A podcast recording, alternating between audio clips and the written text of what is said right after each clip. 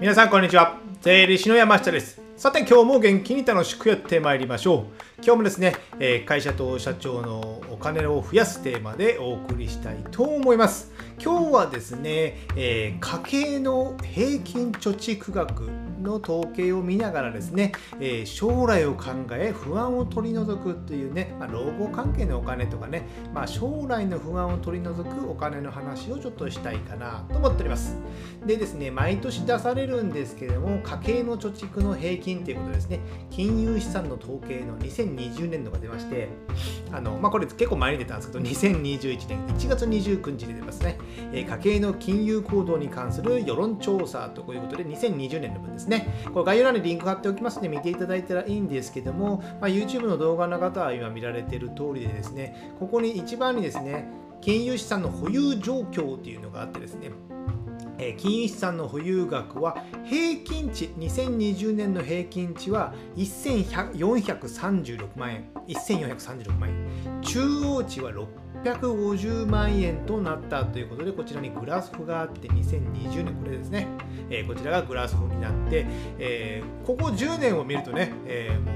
う右肩上がりってわけじゃなくて2020年がいきなりボーンと増えてます。これなんででしょうね、まあ、株価が上がったっていうことが大きな原因なのかなと。いますけどね、えー、コロナのなんかねバットタバタあったけども金融資産は増えてますよってことですね去年は2000去年では2019年は1139万で平均値中央値かえ中央値が419万なんで、まあ、2、300万近くどちらも上がってるってことですね。上がってます。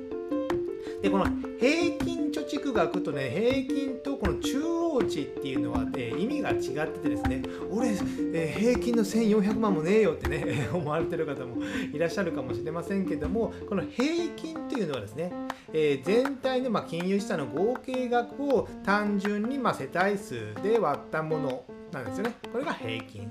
で、中央値。これがね、参考になると思うんですけど、中央値っていうのが、え小さい順から、1番からね、え順番に、背の順に並べてみたいな感じですね。小さい順から並べて、えそれのまあ小さいのと一番大きいのの真ん中。真ん中100人のうちのま50人とかね、そんぐらいの真ん中っていうのが、この中央値っていう金額になるので、まあ、え2人以上で暮らす世帯、まあ、結婚されている世帯であれば、まあ、650万ぐらいのま金融資産、金融資産っていうのは、まあ、預貯金ですね、有価証券とかその辺のもんなんですけども、それがま平均的にありますよ。なので、まあ、結婚されて650万円持ってなかったらちょっと下の方なのかな っていう感じですかね。ですので、まあ、平均値っていうのはあの大きいね数億数十億って持ってらっしゃる方がいらっしゃるのでそれがね平均を伸ばしてしまっているのでこの平均とこの中央値っていうのは差が倍ぐらい差がありますけども、まあ、皆さんこの中央値を目安にしていただけたらなと思います。じゃあね別にねこの中央値持ってなきゃ貧乏だってそういうことを言いたいのではなくてですねこのですね、えー、あの統計統計の中で一番面白かったというかね気になったところがえー、5番目にですね金融資産の保有目的っていうね統計が出てですね統計というかアンケートみたいな感じですかね、えー、金融資産の保有目的では老後の生活資金生活資金が70%ともっとも高かった。で次いで、えー、病気や不治の災害の備えが60.9%ということでね、えー、まあ、この2大巨頭老後の生活資金と病気や災害の備えっていうのがね一番、えー、皆さん不安がある、まあ、人間だからね不安があるっていうことは当たり前なんですけども。ということはこの2つをの不安をなくせば結構幸せだハッピーだっていうことですよね。でこれらってね、まあある程度リスクを計算して、えー、自分で今からでも準備できるってことなんですよ。ですので僕がねその解説をちょっとしたいので、えー、聞いていただけたらなと思います。じゃあ老後の生活資金これはね、えー、まずは、ま、あの年金定期便まあ、30歳、何歳ぐらいから来るんだったかな、あれ忘れてましたけども、年金定期便っていうのがね、まあ、3、40代ではもう来るようになるんですよ。年1回、誕生日付きやったかな、ちょっと忘れましたけども、年1回ぐらい年金定期便っていうのが来て、えー、これまで20歳からじゃあ今40歳であれば40歳までの20年間でどういう国民年金に払ってとかね、えー、厚生年金に払ってどういうふうに払ってきましたよっていうのね、えー、履歴が載ってるんですよ。載ってます。でそこにパスワードとかがありますので年金定期便のあのウェブサイト行けばですねそこでログインしてで自分の将来もらえる年金も大体分かります僕も分かってますこのままいけば、えー、150万、年間ですよ。年間年金が150万もらえるかなぐらいでしたかね。この給料が続けばですね。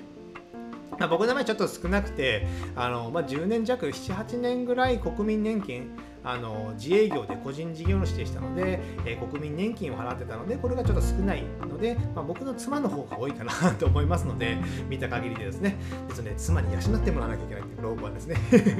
そういう状況になっています。そんなことはどうでもいいんですけども、まず年金定期便でいくらもらえるのか、この現実の数字、現実の数字を確認するということですね、現実の数字を。で、えー、この普通のまあ65歳とか70歳ぐらいでまあ引退しててですね、えー、じゃあ生活費どれだけかかるか分かんないんですけど大体でまあ月25万使うとすれば年間300万円のまあ現金がいるってことですよね。あこれあ月25万の年金ですね。月25万の年金で大体夫婦で300万ぐらい年金、300万が350万、400万ぐらいあるかなぐらいですよね。そうなると、えー、家賃、食費、生活費、もろもろで生活費30万円かかります。30万円かかる。これで計算すると足りない分は30万の生活費と25万のこの年金ですね。差し引くことの5万円足りませんと。5万円足りません。ちょっと赤字ですと。じゃあ5万円かける12ヶ月の1年で60万年間足りません。じゃあ例えば65で、えー、引退したとしてじゃあ30年、まあ、9595 95ぐらい生きるんですかねうちはね。わかんないんですけども、えー、長く見て95と考えて30年って見ると1800万。これがいわゆるね、えー、2000何年かな18年ぐらいでしたかね、えー、19年か18年に問題になったこの2000万円問題。ここの、えー、これが2000万円問題っていうことなんですよねじゃあこの老後して生活資金をじゃあどうやって貯めるか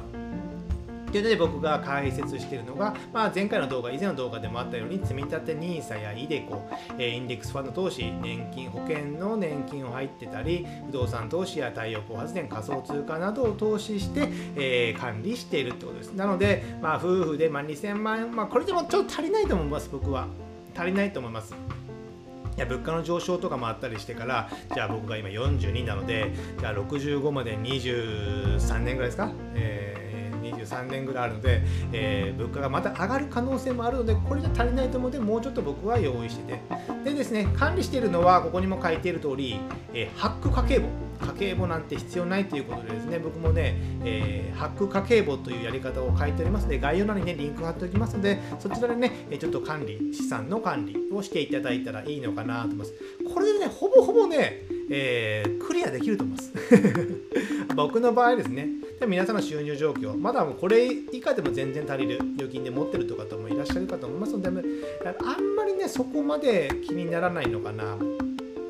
と思いますのでこれをね足りない分がいくらなのか。まあ、僕が生活費30万で済むで済めばいいんですけどもまだ必要であれば、まあ、2000万じゃなくて5000万必要だったりとかね。皆さんの場合もこの年金がまだあるとか。ね、年金がもう4、500万、4、500万ある人もそんなそんなにないと思うんですけど、夫婦で働いてて、え、200万と250万では4、500万あるのであればですね、もうこの辺の足りない部分って意外とないんですよ。この辺をその不安だ不安だと思って、えー、数字を見ないで不安だけを抱えていくよりも年金定期便30代40代であれば年金定期便である程度年金もらえるのが分かるじゃあ足りない部分をどうするかそれを積み立てていきましょうね。っていうだけなんですよね。極端な話別に積み立てなくても死ぬまで働く。死ぬまで働いたら別にね貯金とかほとんどいらないんですよね。まあちょっとあった方がいいでしょうけどもこれで2000万も3000万も5000万もいらないってことなんですよ。で僕はま死ぬまで働くと思ってますけども、まあ、こういった対策も一応しているっていうことですね。じゃあ続いて、まあ、これられる老後の備えはほぼほぼ終わります。積み立て NISA イデコインデックスファンドこの辺ぐらいでいいなのかなと思ってます。で続いて病気や災害の備えですね。この辺はねもう考えてもきりありません。考えても僕はキリがないのでまあ医療保険に僕は入っていませんけどもまあそれ理由としては、えー、さっきのね積み立てしてるじゃないですかここで。お金の積み立てしてるので万が一じゃあ病気で入院したとか、えー、手術が必要だっていうとこここの部分のお金を切り崩して使えばいいと思ってるから医療保険は入っていません。ではあと高額療養費制度っていうのがねありますよね。社会保険には。こういったものがリンクに貼っておきますのでこういったものを活用すればそこまでね、えー、月あの医療費を負担を大きくすることもなくできますのでそんなに僕医療保険とか病気の備えは必要ないのかなと思います。その他ねそれよりも病気にならないように運動をしたり定期的に運動をしたり、まあ、ここは書いてないですけど、えー、精神的なストレスをためすぎなくしたりですねあと定期検査健康診断とかねその他細かな検査を僕はしておりますのでそういったもので対策して、え、病気にならない体を作っておく方が僕はよほど不安になるよりもですね僕は大事なのかなと思って僕はこういった対策をしております。あと災害の備えですね。災害はね、えー、まあ、最近ね、水害、台風、まあ、地震もありますよね。こういったものはまあ事前にね、まあ、ハザードマップとかいうのがありますので、住む場所は考えて調べることができますよね。で、それ、ま、万が一来ても保険でカバーできますので、そこはね、きちんと保険をちゃんと理解しておくっていうのが非常に大切なのかなと思います。あとね、まあ、ここはね、まあ、考え方次第なので、えー、まあ、進めは、進めはしませんけども、もう自宅は買わないと。賃貸でいいと。自宅買ったが幸せっていう方もいらっしゃって、まあ、別にいらないっていう方もいろいろいらっしゃいますけどもやっぱハザードあの水害っていうことは別に自宅持ってなければ水害にやっても、まあ、賃貸で借りてれば引っ越しゃいいだけの話なんですよ。極端な話ですね。だったらば自宅買わなくてちょっと家賃高くなるけども賃貸にしておく。そうすることで万が一があった地震があった水害があった自分が住んでる地域や自分の建物にですね。そういった場合引っ越しはいいんですよ。引っ越しはいい死ねなきゃいいんですよ死ななきゃですね。でそのその災害の究極の答えはもう自宅は買わない方が僕はいいのかな。まあそんなことは言ってる僕もね、えー、分譲で買ってるので、まあ大きな声では言えませんけども、えー、こういう選択肢も別に全然いいのじゃないかなと思います。まあ、自宅買うからが幸せってわけじゃないからですね。あと火災保険、地震保険、これはね、きちんと入っておくっていうのが大事かなと思います。あとね、僕は災害キット、まあ、非常食とかのね、えー、準備。あのなんか簡易トイレとかね、え水をいっぱい置いておくとか非常食も、えー、何日か1週間分、えー、なんかもらったものがありますのでそういったもので備えているということなのでここら辺はね備えあれば憂いなしじゃないですけどね。備えることができるんですよ。ですのでそのあんまりこういうのね先ほど言った、えー、老後やえー、老化の生活金病気や災害の備えっていうのは大体わかるのでそれを備えておくだけでいいのかなと思います。あとはねあのまとめとしては、まあ、メディアのニュースや情報っていうのはね、まあ、不安を煽ることが多いですのでそんなにね惑わされない方がいいのかなと思います。でよくあるのが最近はねあの年金年金の年金破綻だというニュースってあんま聞かないんじゃないですか。それをねやっぱちゃんと国は運用して GPIF とかで運用して、えー、そういったものを別枠で用意してるからですねあんまり不安はないんですよ。ですよねメディアのさまざまな情報には惑わされない。あと自分の数字できちんとせ、えー、計算をしていて現実を知っておく見ておくってことですね。これが万が一全然足りないのであればもうちゃんと積み立てておくっていうことが必要になってくるじゃないですか。そもそも国民年金さえも払ってないとかね。そしたらもう死ぬまで働くような、えー、環境を整えておく。じゃあ自分に手手に職がつけるような仕事を、えー、考えるとかですね。そういったこともできるかと思うんですよね。なので、えー、知らないっていうのは逃げなのでぜひ自分の数字で計算して現実を見ておく。あと病気や災害はね最低限こういったリスクヘッジをして、えー、まあ、やりすぎるのもどうかなと思います。で、まあ、あと健康の管理とかねそういうことをしておけば僕はまあ老後は幸せに暮らせるんじゃないかなと、まあ、想像の中でですね、え、考えております。で今日はですね、えー家計の平均額から将来を考え不安を取り除くっていうことでこういったね、え、老後生活資金や病気や不治の災害の備えっていうのはねある程度予想つきます。まあ、コロナは予想つきませんでしたけども、えー、いろいろ予想つく範囲であれば、えー、対策っていうのは可能ですのでこういったものね、えー、現実の数字を見たり、え保険に入ったり、え災害に備える準備ができると思いますので是非やってみていただけたらなと思います。じゃあ今日はこれぐらいにしたいと思います。じゃあ最後にですね、告知といたしまして、こういったお金や税金の話をですね、タイムリーに無料メルマガで配信しております。えー、概要欄にリンクを貼っておりますので、こちらにですこちらにですね、メールアドレス1つで登録できますので、登録よろしくお願いします。あとですね、えー、Amazon の電子書籍である Kindle で電子書籍を4冊 ,4 冊出版しております。